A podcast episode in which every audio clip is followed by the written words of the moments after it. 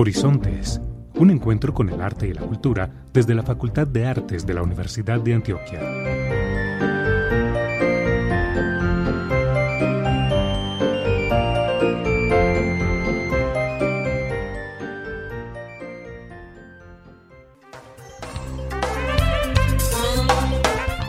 Muy buenos días a todas las personas que se conectan hoy 27 de junio a nuestro programa radial Horizontes, un encuentro con el arte y la cultura desde la Facultad de Artes de la Universidad de Antioquia. Quisiera saludar a mi compañero Sebastián Carmona, quien desde su casa nos acompaña. Muy buenos días, Sebastián, ¿cómo vas? Yuse, buenos días, un saludo especial para usted, un saludo para todas las personas que se conectan a través de los 1410 AM, la emisora cultural de la Universidad de Antioquia, para escuchar este, el espacio de ustedes, Horizontes. Vamos con esa frase del día. Transmitid la cultura a todo el mundo, sin distinción de razas ni de categorías. Confucio, reconocido pensador chino, cuya doctrina recibió el nombre de confucionismo. Iniciamos nuestro programa de hoy aclarando que de acuerdo con los protocolos de bioseguridad de la Universidad de Antioquia y para evitar posibles contagios, continuamos realizando nuestro programa a través de la plataforma Zoom, es decir, siempre de manera virtual. En el tintero tendremos como invitado al docente Joel Padilla Ruiz, coordinador de la licenciatura en música en la seccional Urabá de nuestra alma mater. Nuestro invitado nos ilustrará acerca de la afrocolombianidad en el arte y la cultura. También este invitado nos ayudará a indagar por la actualidad de los procesos culturales y artísticos de la comunidad afro en dicha región. Queremos que nos cuente qué tan activa se encuentra esta población en cuanto al aspecto académico y si el gobierno departamental o nacional adelanta procesos de aprendizaje y profesionalización de saberes de las personas afro. Debemos recordarles a nuestros oyentes que todos los eventos presenciales realizados por la Facultad de Artes siguen suspendidos. Esperamos que nuestros eventos y actividades se puedan reanudar según lo dispongan las autoridades pertinentes. Sin embargo, seguiremos publicando en nuestras redes sociales la programación de algunos eventos virtuales que se realizarán en la facultad a través de los departamentos académicos y del Centro Cultural Facultad de Artes. Prográmate con el arte. Actualidad informativa, agenda cultural y temas de ciudad.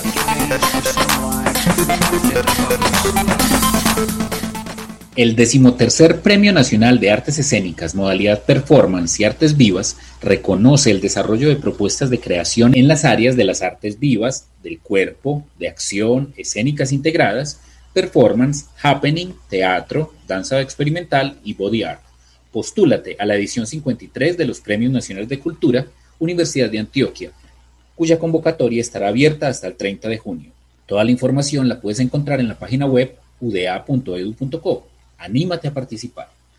Recordamos el 20 de julio de 1810 como el día en que nuestro país comenzó la lucha por la libertad y autonomía, y nuestros artistas también celebran durante este mes de julio desde el Centro Cultural Facultad de Artes UDA con sonidos y canciones que nos definen como colombianos y nos hacen sentir muy orgullosos de nuestro país. No te las pierdas todos los sábados a las 11 de la mañana algunas canciones muy colombianas que llevan en sus letras lo mejor y más representativo de nuestra identidad colombiana. Esta actividad será con transmisión a través de el Facebook del Centro Cultural Facultad de Artes UDA. Para exaltar la colombianidad, también el Centro Cultural Facultad de Artes, en el mes de nuestra independencia, se unirá con lecturas de relatos, cuentos y textos que hablarán de nuestra historia viva y palpitante. Así que no se pueden perder las lecturas cortas en la voz de Valentina Bustamante todos los miércoles a las 11 de la mañana, donde tendremos la oportunidad de conocer personajes del ayer que hicieron y construyeron el país que somos. Recuerden, transmisión por el Facebook del Centro Cultural Facultad de Artes UDA. Cine sin boleta, ciclo de cine Las complejidades del ser, los viernes de julio a las 2 de la tarde.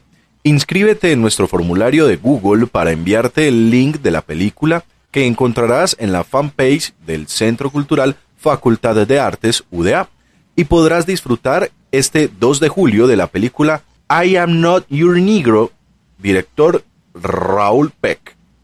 Queremos invitarte también en el Centro Cultural al último especial sobre vida sostenible que se realizará el miércoles a las 11 de la mañana, donde reflexionaremos el futuro del planeta y el impacto nocivo del ser humano sobre la Tierra. Recuerda, esto es una transmisión por el Facebook del Centro Cultural Facultad de Artes UDA.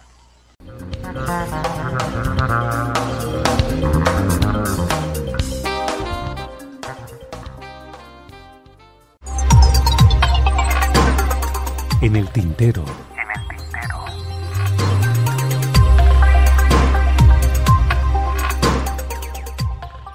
En 1990, la universidad formaliza el programa de regionalización y comienza el funcionamiento de la primera sede en Urabá en 1995. Se entiende entonces la educación como posibilitadora de la transformación social y base para formar un etos político-moral de la convivencia, la solidaridad y el trabajo y se da inicio a una cultura viva y actuante para los territorios regionales.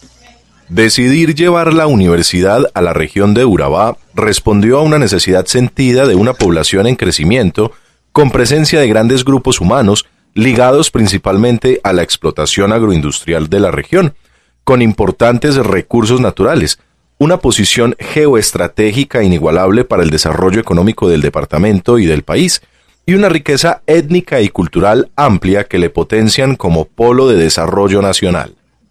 La universidad le apuesta a la región de Urabá mediante el fortalecimiento de su infraestructura física para responder a la comunidad en términos de formación e investigación y de esa forma ampliar la oferta educativa. El día de hoy hemos invitado al docente Joel Padilla Ruiz, coordinador de la licenciatura en música en la sección Urabá de la UDA, para conversar sobre los aportes de la afrocolombianidad en el arte y la cultura de nuestra región. Profesor Joel, muchas gracias por aceptar nuestra invitación y bienvenido al programa Horizontes. Eh, buenos días a, ustedes, a los oyentes. Gracias también por, por invitarme a ser parte de esta de, la difusión o, a compartir lo que se está haciendo en la región de Urabá, lo que hace la universidad y a compartir un poco del arte y la cultura de la, población afroantioqueña, si, si ese término aplica. Muchas gracias, profesor. Contemos o iniciemos contándole a nuestros oyentes quién es Joel Padilla, cuántos años de experiencia tiene como docente, como artista y muy especialmente cómo llegó a la coordinación de la licenciatura en música en, precisamente en la sección La Ruraba. Eh, bueno, yo soy licenciado en música de la Universidad Adventista. Eh, luego eh, por allá por el 2008 comencé un posgrado en música en la Universidad de AFID y para esa misma época había comenzado a dar cátedras eh, de teoría de la música en la Universidad de Antioquia.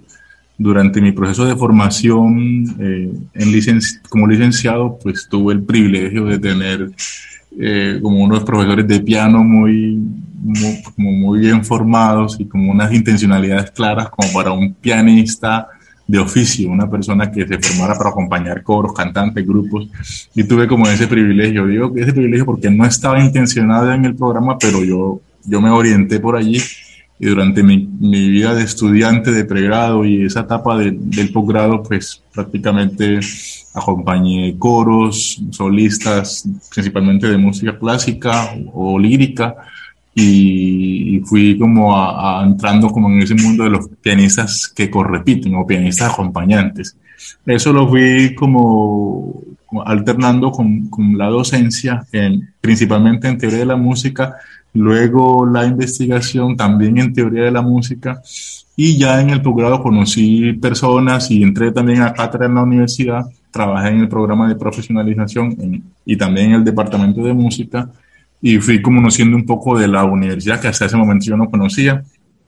Y en algún momento, pues ya cuando el programa de música arranca en el 2014, pues había la necesidad de que, de, de que alguien viniera como docente ocasional a ejercer, pues como, no necesariamente a coordinar los programas, pero sí como a hacer, sobre todo a ejercer estos, estos ejes misionales en docencia, investigación y en extensión para la facultad, o sea, digamos, hacer investigación, y ser un enlace sobre todo dentro de la región y la facultad. Yo, digamos que allí conocí al coordinador de esa época, que era el profesor Jorge López, estaban buscando a alguien, no habían encontrado, eh, había una convocatoria abierta, yo eh, entré y finalmente pues coincidió además porque yo soy de la región, pues yo soy de Necoclí, había ido a estudiar, a hacer todo este proceso y ya en ese momento pues hubo la oportunidad, hice la convocatoria, se, se dieron eh, la facultad vio bien, como que dio el aval para que yo viniera y terminé acá en ese, en el año 2015, eh, ya hace seis años, estoy andando ya el séptimo año acá en la región y eh, digamos que el, como que la primera, la misión era ser un enlace con la facultad y fortalecer estos ejes misionales. Luego, por unos movimientos administrativos ya internos de la facultad, pues se vio la necesidad de que yo coordinara el programa. Y por ya también esas, ya en la dinámica propia del hacer, terminé también como ayudando, o como, como en ese momento estábamos como tan lejos de Medellín, la comunicación era muy complicada, no hace mucho tiempo, cinco años no es nada, pero, pero no creerán que era, era difícil la comunicación con Medellín, todavía las comunicaciones como esta que tenemos hoy, por ejemplo, en ese tiempo era Skype, se caía mucho, el Internet estaba mm, todavía como unas redes deficientes en la región y era muy difícil comunicarse. Entonces había que tener un, otro tipo de comunicación y este docente ocasional se encarga como de hacer ese enlace y eso era lo primero que yo hacía. Entonces ya en la dinámica terminé coordinando el programa de licenciatura en música y ayudando a otros coordinadores que estaban en Medellín o que vivían en Medellín pero que como no tenían presencia en la región, había que, por ejemplo, hacer un convenio con un alcalde, con alguna agencia de práctica, acercamiento con actores de la cultura en la región. Eso terminé haciendo como una suerte de coordinación de las actividades de la Facultad de Artes acá en la región. Ese es más o menos como el, un recorrido bastante sucinto de, de, mi carrera en la universidad y aquí en la región. Precisamente queremos empezarle a hacer estas preguntas con relación lo que tiene que ver esa parte de la afrocolombianidad en el arte y la cultura. A grandes rasgos y de manera general, ¿cuáles han sido los aportes de la afrocolombianidad en el arte y la cultura antioqueña? Bueno, para responder esa pregunta tenemos que situarnos en Urabá. Eh, Urabá como un territorio como físico, como, es decir, estamos aquí en medio de dos serranías, la serranía de la Vive, que nace aquí, eh, pues, que vienen los, como son las estribaciones de la cordillera central, eh, llegan hasta acá, hasta el mar Caribe, aquí, hasta el Golfo de Urabá, y la serranía del Darién, que está aquí al lado, enfrente. Yo aquí tengo el privilegio de estar viendo, de estar aquí, estamos en la mitad. Y, eso, eh, y en medio de esas dos serranías está el atrato, o sea, casi como un valle. Lo que pasa es que ese valle no está ahí con praderas y cosas, sino que son terrenos eh, que por aproximadamente el 40% está en tierras inundables. Cuando el río, con las épocas de lluvias, todas esas tierras se inundan. Y, y también está el Golfo de Urabá. Y en medio de esos ríos y golfos y las serranías hay una biodiversidad eh, abrumadora. es una cosa impresionante. Los, los biólogos y los ingenieros, como los ingenieros, pues todas estas personas que trabajan con ciencias ambientales o, o ecología. Entonces, es, como hablar de una riqueza como incalculable de, de para, eh, digamos, para investigar pues, con objeto de conocimiento. Y, y allí en esos lugares coexisten con en la selva, con el río, con el mar, con la montaña, una cantidad de, de personas de diferente índole, pues como diferente procedencia. Entonces tenemos aquí pueblos originarios eh, indígenas de diferentes también eh, denominaciones y en Vera o, en Vera, Cuna o Guna Dule, Senue, eh, no recuerdo otro, pero hay una, hay una cantidad de personas que de diferentes como matices que habitan la región. Tenemos a afrodescendientes que llegan de la que han llegado del Caribe, de Cartagena, de por acá arriba del norte, pero que llegaron y subieron por, la, por el río y luego eh, también habitaron ya como miembros de, digamos, como que vienen del Pacífico. Entonces tenemos como ascendencia afro-colombiana del Pacífico, pero también del Caribe. Y aquí se nos juntan, el, el trato nos permite juntarlos, o, o no, el, el, trato nos permite esa unión, y el Darién y el mar.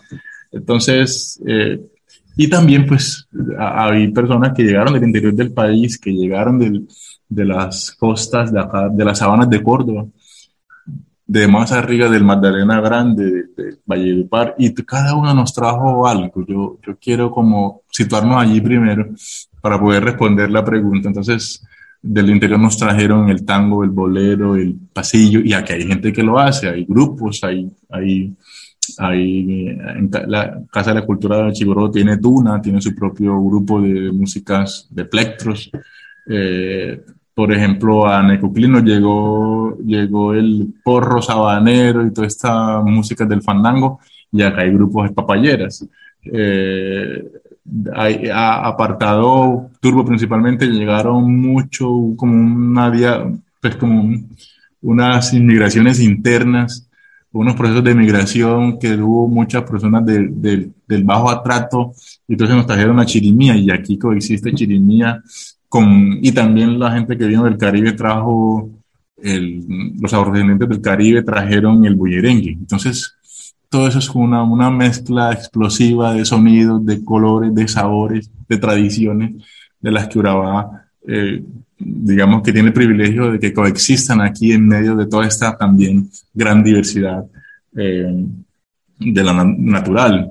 Entonces, eh, en ese, eso es un contexto. Y el otro contexto es, es un contexto de exclusión y de pobreza en el que habita la mayoría de la gente. Claro, aquí tengo unos datos, por ejemplo, Urabá está, hay muchas configuraciones para Urabá. Urabá tiene una configuración, una de ellas es el norte, el sur, el centro, pero aquí mm, vamos a hablar, por ejemplo, de, del atrato, que está muy, muy eh, Vigía del Fuerte y Murindo, la subregión norte, que, que está San Juan, Arboleta, en Necoclí y San Pedro, y la subregión centro, que ahí está lo que llaman el eje bananero, Turbo, Apartado, Chigorodo, Carepa y Mutata también se incluyen ahí en algunas clasificaciones. Y hay solo unos datos. En la subregión norte, eh, el 45% de la, por ciento de la población vive en extrema pobreza, más del 75% en condiciones de pobreza extrema. Es decir, que solo el 20% de la población vive en condiciones dignas. En el subregión del atrato, la, los porcentajes son parecidos. El 75% de la población está en la, en, la pobreza extrema. Eh, sin contar, por ejemplo, los accesos a servicios públicos, que si bien han ido en mejoría, pues no, no, no, no tienen los porcentajes de, digamos, de, de, Oriente o de Medellín. Por ejemplo, Urabá tiene una tasa de desempleo la más alta de todas las regiones de Antioquia, con un 12.8% de desempleo.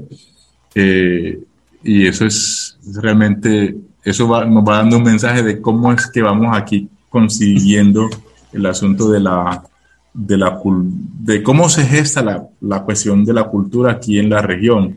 Precisamente, profesor, a propósito de este mes de la afrocolombianidad que se celebró en mayo, ¿qué tan fuerte ve usted el movimiento artístico afro en la sección Urabá? Es decir, en el aspecto musical, por ejemplo, que es su fuerte, ¿cuáles son esos ritmos o instrumentos que más llaman la atención a esta población? Bueno, entonces, eh, allí está, digamos que el ritmo digamos, reconocido tradicional en Urabá es el bullerengue. Es un baile, que un baile cantado, porque tiene tres componentes. El, el digamos, la música, que es un tambor eh, y un canto, un canto responsorial, una solista que canta y un coro que responde. Eh, tiene un baile que, que, no es coreográfico, es un baile más bien libre, un baile de seducción, de, de un reto entre el tambolero y el bailador y tiene la parte de la, como toda la puesta en escena, y tiene un cuarto, un tercer componente que es, digamos, la, la fiesta popular, porque hay una fiesta alrededor de todo eso. Digamos que ese es el baile afro, afro, afro afro por excelencia en Urabá, pero no hay que desconocer que también está la chirimía que nos llega del Pacífico y también se hace chirimía y, hay que ir a una fiesta del maestro acá en Urabá para entender qué significa un bunde eh, y una chirimía. Siempre se traen grupos de chirimía por lo general. Entonces, estas son, y estas músicas las hacen nuestros estudiantes. Nosotros hemos tenido un aporte importantísimo de estos estudiantes al, programa de música porque han logrado, como hemos logrado un equilibrio entre eh, lo que llaman música académica o europea y, estas músicas tradicionales y son esos estudiantes los que han permitido ese equilibrio porque ellos logran algunos, por lo menos la mayoría, tener como esa formación musical tradicional europea, mezclarla con sus ritmos y hacer unas propuestas muy importantes, artísticas y de investigación para que han impactado de manera importante el programa de música. Entonces, ahora, eso lo hacen los estudiantes de manera individual. Hay unas prácticas afro allí, pero eso no significa que haya como una representación de la afrocolombianidad. Los estudiantes no están organizados como afros, tienen grupos musicales que ya tienen una práctica musical afro, pero que realmente, y ellos se reconocen así, pero no, no necesariamente hay un movimiento organizado detrás de, estas prácticas, un movimiento organizado pues como afrocolombiano, sino que simplemente es una práctica musical afrocolombiana ejercida en un ambiente académico. Perfecto. Siendo usted muy cercano con los estudiantes de música de la seccional Urabá, ¿qué futuro laboral y artístico les espera a estos estudiantes cuando egresen de su pregrado? ¿Qué tipo de políticas y programas se deben fortalecer para ayudar a los artistas y docentes emergentes de esta región del departamento antioqueño, profesor? Bueno, en la otra, la antepenúltima pregunta, yo estaba dando un contexto de las, de las, de las condiciones de Urabá, de, de las condiciones de marginación en las que vive la mayoría de la gente. Una población rural, una población eh, compleja, además, digamos, violentada por este conflicto, eh, conflicto armado. Y, y, en ese contexto llegó la universidad hace 25 años. Y yo quise hacer todo ese recorrido para decir que a pesar de esas condiciones, eh, los estudiantes de música, por ejemplo, tenemos aproximadamente 14 graduados en dos cohortes, porque hay unas pues, que están pendientes, y de esos 14 graduados hay, hay 9 trabajando en colegios, en corporaciones, de cultura, en las casas de la cultura y o ejerciendo proyectos artísticos ya individuales. Y eso es importante, ese dato es importante porque, porque hay empleo, pero aún así no alcanza a ser suficiente, lo suficientemente completo como para lograr una, una, abarcar otros artistas que no están siendo formados. Es decir, digamos que los estudiantes que se gradúan del programa tienen trabajo, hay empresas que los contratan, pero hay una cantidad de cultores, de artistas, afros también, a propósito de la afrocolombianidad, que todavía viven en la marginación y que estas, digamos que todavía no hay una industria cultural o unos espacios de apreciación de la música que permitan que estas personas eh, cambien su, su, su digamos, sus, sus, sus condiciones de vida o impacten de manera positiva sus condiciones de vida y por lo tanto la movilidad social en estas personas es realmente reducida. El caso de los egresados nuestros es, es bueno, pero no hay que desconocer esta otra realidad. Perfecto, profesor. Recordemos entonces un aspecto ahí bastante interesante que fue que usted empezó a tratar, que fue la segregación racial, que consiste digamos, en la separación de los grupos raciales precisamente, ya sean restaurantes, cines, baños, colegios, en determinados espacios de la vida diaria. La segregación incluso estuvo dictada por ley hace algunos años y puede existir, lo vemos día tras día a través de normas sociales. Hoy, o hay manera, perdón, de caracterizar el arte este según su creador. Existe, según su opinión, la segregación racial, digamos, en el arte, en la cultura, aún en nuestro departamento? Realmente no, no, no creo que haya una intención institucional o de personas de excluir a los artistas afros, por ejemplo. Pero sí hay unas condiciones estructurales que planteaba de pobreza extrema de marginación, de exclusión social en la que coexiste la gran población de, de Urabá, por ejemplo, que no permiten que ese arte se haga visible en unos escenarios de, de alcance regional o nacional y que permita, como dije hace un momento, eh, que estas personas a partir de ese arte cambien sus condiciones de vida. Entonces, no, yo no hablaría de que haya una intención, una norma para excluir, sino que hay unas condiciones de exclusión ya estructurales en las que estas personas viven y en las que es difícil ejercer un arte que sea de mayor alcance y que permita eh, movilidad interna, espacios de creación, espacios de, de, socialización de estas obras de arte o de las prácticas artísticas. Entonces, mm, ese es más o menos la, el panorama que yo podría visorar. Profesor, ¿cree usted que en un país como Colombia, que goza de una gran cantidad de personas afrodescendientes, ¿Deberían los artistas que pertenecen a esta población ser más visibles en la escena artística nacional e internacional y por qué? Pues sí deberían, porque han hecho aportes importantísimos a las construcciones de identidades eh, de, la, de, la, misma, de la propia Colombia y también del departamento. Y yo quisiera como poner un solo ejemplo. Eh, cuando hablamos de por ejemplo, hay un programa que se llama, pues no sé si todavía hay, que se llama Antioquia le canta Colombia. Y Antioquia le canta Colombia es boleros, pasillos, tríos, dúos, guitarras. Eh, y realmente allí no, ahí no está representada toda la diversidad antioqueña. Cuando en Antioquia en sus tiempos decían, no sé si todavía lo dicen, cuando pasan siete de Antioquia, la que pasa, allí no hay una, realmente no todos los antioqueños son paisas, son de carriel y de alpargatas y de rona y de sombrero, ¿no? Porque realmente hay una cantidad de antioqueños que vivimos en el Caribe, que no tenemos nada que ver con todas esas tradiciones ancestrales o que se reconocen como la ancestralidad paisa. Es muy particular en Turbo, por ejemplo, en Urabá, ver el día de la antioqueñidad, todo el mundo vestido, los niños vestidos de, de campesino paisa con carriel, ¿no? ¿dónde está la antioqueñidad de, de, acá? O las formas de ser antioqueño del Caribe o del Bajo Cauca incluso de Puerto de Río, por ejemplo. Entonces, eh, ahora, estos artistas afro antioqueños, que vamos a usar esa palabra, que no sé si sea correcta, eh, han hecho aportes eh, grandísimos. Hay unas obras de arte valiosísimas, tanto en las artes plásticas como en la música. En, en el teatro hay una consolidación fuerte en San Juan. En la danza. Hay, han ganado premios nacionales y departamentales en la danza. Y hay un acervo allí, hay una práctica consolidada en las tradiciones, pero también en las técnicas, digamos, de las técnicas tradicionales europeas de, del arte. Y, estas personas están invisibilizadas, pues no las vemos en los relatos sobre Antioquia, no las vemos en los relatos de Colombia, pero sí recordamos que cuando estamos todo, estamos, cuando hay un, Colombia mete un gol, suena el Colombia Tierra Querida, que es una cumbia, no nos suena un pasillo. Y, y sí merecerían estas personas. Miren, eh, muchas cantadoras, la mayoría de nuestros cantadores de bullerengue viven todavía 90 años, 85 años y viven en condiciones de marginalidad.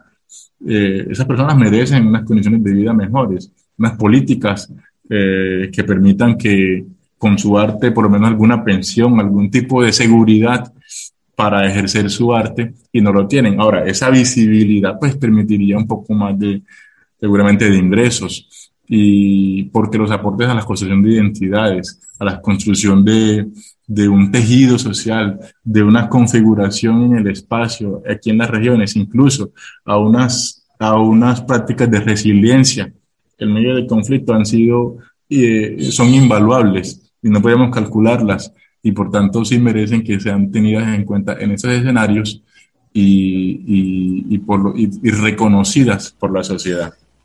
Muy bien, profesor. Muchísimas gracias. Desgraciadamente, el tiempo en radio es bastante corto, aunque nos podríamos quedar todo el día escuchando sus interesantes aportes acerca de la cultura afro, especialmente desde el Urabá. Eh, le agradecemos a usted, a Joel Padilla Ruiz, coordinador de la licenciatura en música de la sección Urabá, por haber estado en esta invitación a nuestro programa Horizontes. Eh, déjeme decirle que le deseamos el mayor de los éxitos y, ¿por qué no? Esperamos tenerlo en nuestro programa en próximas oportunidades precisamente para continuar hablando de arte, cultura, academia desde la sección Urabá un lugar que es tan rico en estos aspectos. Muchísimas gracias, profesor. Gracias a ustedes por la invitación. Eh, estaremos atentos para seguir compartiendo las experiencias de la universidad en la región que han sido valiosísimas y compartir algunas otras, mm, algún relato de vida de, de artistas y de cultores de nuestra región. Síguenos en nuestras redes. Facebook Artes UDA. Twitter arroba Artes UDA. YouTube Artes UDA. Instagram Artes-UDA. Página web artes.uda.edu.co.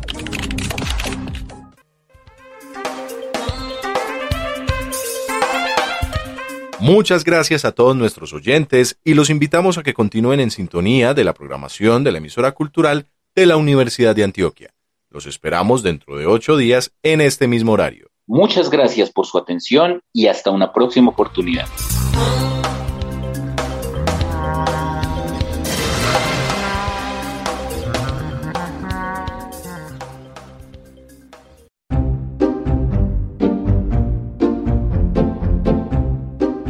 Horizontes, un encuentro con el arte y la cultura desde la Facultad de Artes de la Universidad de Antioquia.